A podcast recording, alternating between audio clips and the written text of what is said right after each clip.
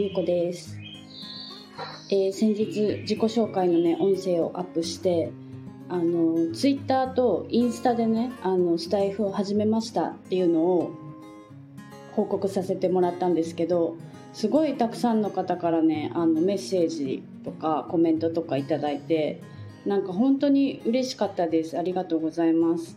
それでねあのインスタで結構 DM をもらうことが多かったんですけどその中にね結構私も引き寄せの法則が好きですって言ってくださる方が多かったんですよ。で特にねあの「ザ・シークレット」ってあの自己紹介の時に話したあの本はもうなんか引き寄せの法則のなんだろう完全版じゃないけどなんか入門書っていうかなんか結構多くの人がね多分知ってる本かなと思うんですけどもう私あの本がなかったら引き寄せの法則にあんなには今みたいにねこんなにハマってないかなと思ってて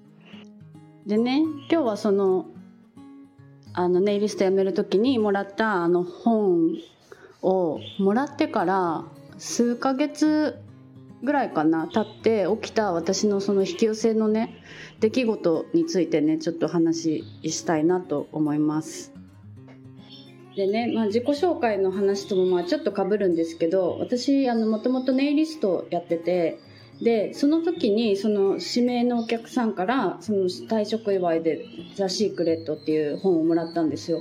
でそれで、まあ、私一回読んだことあったんですけど、まあ、せっかくいただいたからもう一回読もうと思ってね読んでなんかすごいワクワクしたんですよねその時に。であのネイリストのお仕事辞めた後に普通にねちょっとアル普通のアルバイトを始めて毎日ねアルバイトをしてたんですけどネイリスト辞めたらね時間もちょっと自由になるし、まあ、アルバイトだから好きな時に休みも取れるようになるしあのまずはねニューヨークにちょっと行ってみたいなっていう気持ちがあったからニューヨークの旅行を計画してたんですよ。そのネイリストをしてた時にハワイに研修旅行で行ってなんかすごい海外に行きたい気持ちが出てきて英語を勉強したい気持ちとかも出てきたからニューヨークにね行きたいなって思って退職した日から5ヶ月後5ヶ月後の日程でチケットをね予約してたんですよ。ニューヨークのねもうそれで行くって決めて。でその間にその5ヶ月間の間にね私あの本がすごい好きなんですけどもう一回本屋さんに行ったらね結構3冊とか4冊とかまとめ買いしちゃうぐらいなんか気に入った本すぐバーって買っちゃうんですよ。でそれでなんかその本題がねすごいかかっちゃうからそのニューヨークに行くためにニューヨークでやっぱりお金使いたいから本をね絶対買わないっていうルールを私自分の中で決めたんですよ。もうなんか極端な人間だから一冊だけ我慢するとかがもうできないからもうもう買わないって決めて何にも買わないようにしてたんですよ。でもやっぱり本が好きだからいつもねそあのその当時大阪に住んでたんですけどその引っ掛け橋あのグリコのあの橋あそこの橋の近くにね蔦屋があってそこの本屋さんに私いつも通ってなんか気になる本をね読んでたんですよ。でバイト先もすごい近くだったからいつもそこに行って本をよ、ね、立ち読みしてたんですよ。でその時にあの私ね高橋歩さんっていう方がねすごい好きでその方のね本新しい本がね出版されたんですよその時期に。私が本を買わないって決めてた時期に。ですごい買いたかったけどでももう本買わないって決めてたからもうバイトのね前とバイト終わってから1日2回そこのね引っ掛け橋の蔦屋に通ってちょっとずつ立ち読みして全部もう制覇して読んだんですよその一冊をね。そしたらもうその本がすごい良すぎてなんかちょっとあそのねそのあゆむさんの本はね「ドリームアクション」っていう本なんですけどまあちょっと気になる方は読んでいただきたいなって思うんですけどね。その本を全部読んだんですけどそれでもすごい良かったからまた次の日からも変わらず本屋に通って毎日読んでたんですよバイトの前と終わってからね。でその本読み終わってもう一回何度かこう読んだりしてでその日はその本をね置いたんですよそこの本棚に。でその後にまた別の本を見に行って別のコーナーでね読んでて。でどうしてもなんかもう一回ちょっと読みたいなと思ってその歩夢さんのね「ドリームアクション」の本にまた戻ってきたんですよ。でもう一回その本ね読んでたらなんか男の人に声かけられて「あのすいません。あゆむさん好きなんですか?」って言われたんですよ。で「え？っ?」て思うじゃないですか。そんないきなり声かけられて。でそしたら「さっきから何回もここで読んでましたよね」とか言われて全部私がそうやって何回も行ったり来たりしてるとこ見られてたんですよその人に。でも全然知らない人なんですけど。でそれで「あはい私あの好きです」って言ったらその人がね今度あゆむさんのトークライブ主催するから来ませんか？って言ってきたんですよ。で「えって言って。でなんかその日程を聞いたら私がそのニューヨークに旅行にね行く3 3日後ぐらい3日後ぐらいだったんですよ。でねなんかそのその場でもう行きますって言って即答して。なんかね私そういうの全然なんか怪しさとかあんまり感じない人だからもう行きますってその場でもう即答したんですよでそのままその本屋さんの中でその人となんか立ち話しててなんかそういう歩さんの話とかねなんで歩さんが好きなのかとかなんかちょっと話しててでなんかその彼はそのトークライブを主催するからその歩さんの本を読んでる人に声かけようと思って本屋さんに来たって言ってたんですよ。で私がそうやって何回も歩さんの本のところを行ったり来たりして読んでたからこの人はもう歩さん好きに間違いないって思って声かけたって言われてでその私がねニューヨークに行く話になったんですよ。なんかニューヨークにねあの歩夢さんがやってるお店があるんですけどね。そのニューヨークにあゆみさんのやってるお店ありますよね。って。そこなんかでも紹介制だから行けないけどそこなんかすごい気になっててって言っていう話をしたら「えボヘミアンですか?」って。そのお店の名前ボヘミアンって言うんですけどそこ僕店長と知り合いだから紹介しましょうか？って言われたんですよ。でえ？ってなるじゃないですか。もう本当にびっくりして。でいや全然あのいいですよ紹介します。って言って言ってくれて。ニューヨークに行ったそこのボヘミアンのお店に行けることになったんですよ。で本当にその店長さんのね確かメールアドレスだったと思うんですけど教えてくれて。でそれからねその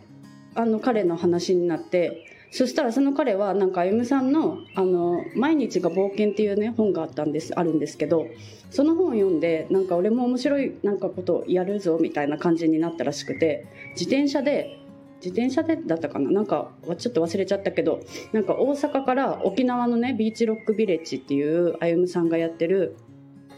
なんか隠れ家じゃないけどなんかね自給自足の体験ができたりとかなんかカフェがあったりとかねその場所があるんですけどそこのビーチロックビレッジにね行ったらしいんですよ。そしたらたまたまそこに歩さんがいてなんか仲良くなってなんか人生が変わったんですとか言っててその人。なんだこの人みたいななんかすごいすごいかなんか変わってるっていうかなんかぶっ飛んでる感じの人で。でその人がなんか近くでねそこの引っ掛け橋の近くでバーをやってるっていうからじゃあ今度よかったら来てくださいって言われて連絡先をね交換したんですよ。なんかフェイスブックだったかなと思うんですけど。でじゃあ今度行きますねって言ってその時は別れたんですけど。私本当にねその何日か後にそこのバーに行ってみたんですよ。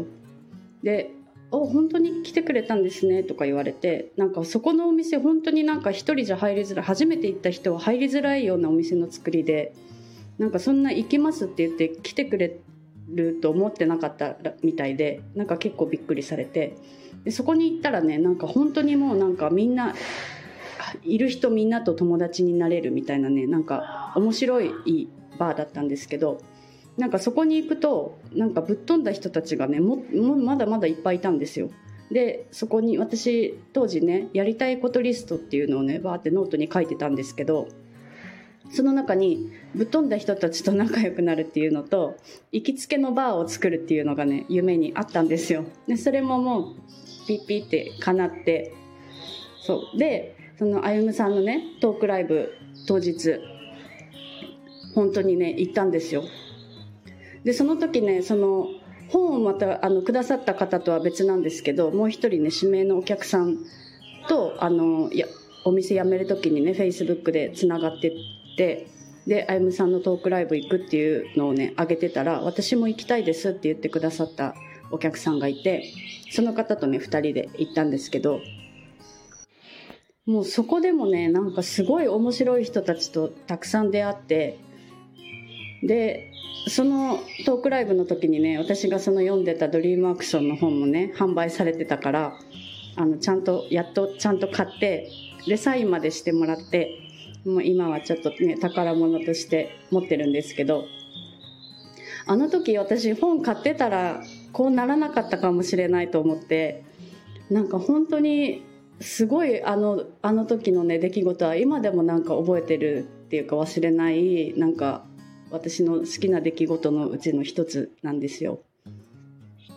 でこの出来事があってからあ引き寄せの法則ってなんかすごいなっていうのをね本当に感じるようになって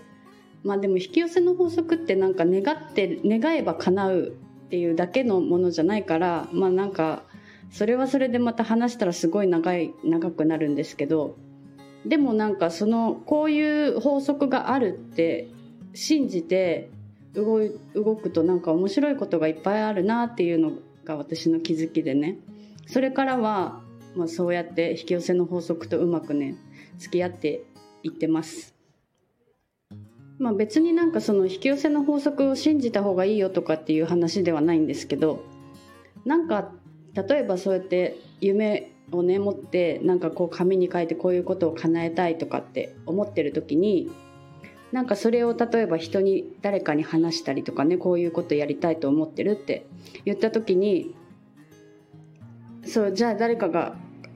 そのその夢だったらなんかこの人紹介してあげるよとかなんかそういう出来事が起きた時にねあこれ引き寄せかもしれないみたいななんか何でももうなんか引き寄せかもっていうね思うようになるんですよ。なんかそれだけでなんかワクワクするしまあなんかそうやってうまく使えばいいかなっていうね気持ちでいつも引き寄せを体験をしてます。っていうね今日はちょっとあの引き寄せの法則の私が実際にあった体験をねシェアしました。